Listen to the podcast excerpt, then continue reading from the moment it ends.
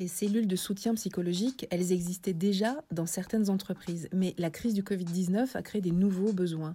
Les peurs liées à la maladie ou à l'isolement du télétravail ont poussé certaines entreprises à mettre en place des plateformes dédiées à l'écoute et au soutien psychologique des salariés. C'est notamment le cas chez Eurogroup Consulting, un cabinet de conseil en stratégie.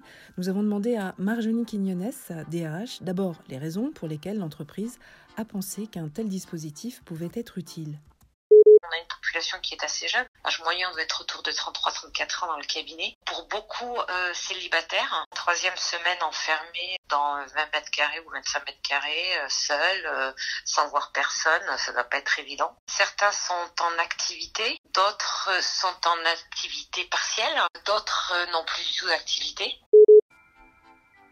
Les raisons d'appeler sont multiples. D'abord, on est tous des êtres humains. Quoi qu'il en soit, la frontière entre le personnel et le professionnel, elle est ténue. Alors, en ce moment, bien sûr, la situation aggrave, mais on a toujours eu conscience. On a toujours été hypersensible à ça. Et tout doit rester confidentiel.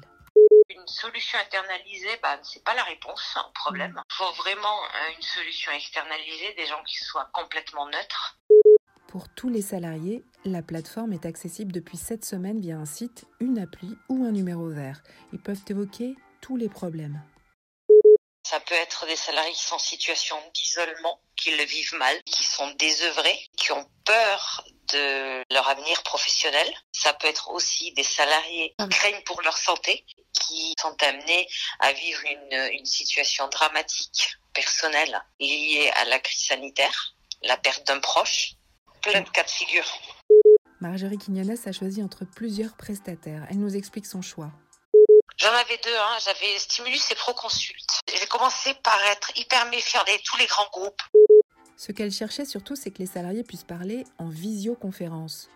Des entretiens euh, en visio, et euh, ça, c'est, je pense que c'est par les temps qui courent, c'est important.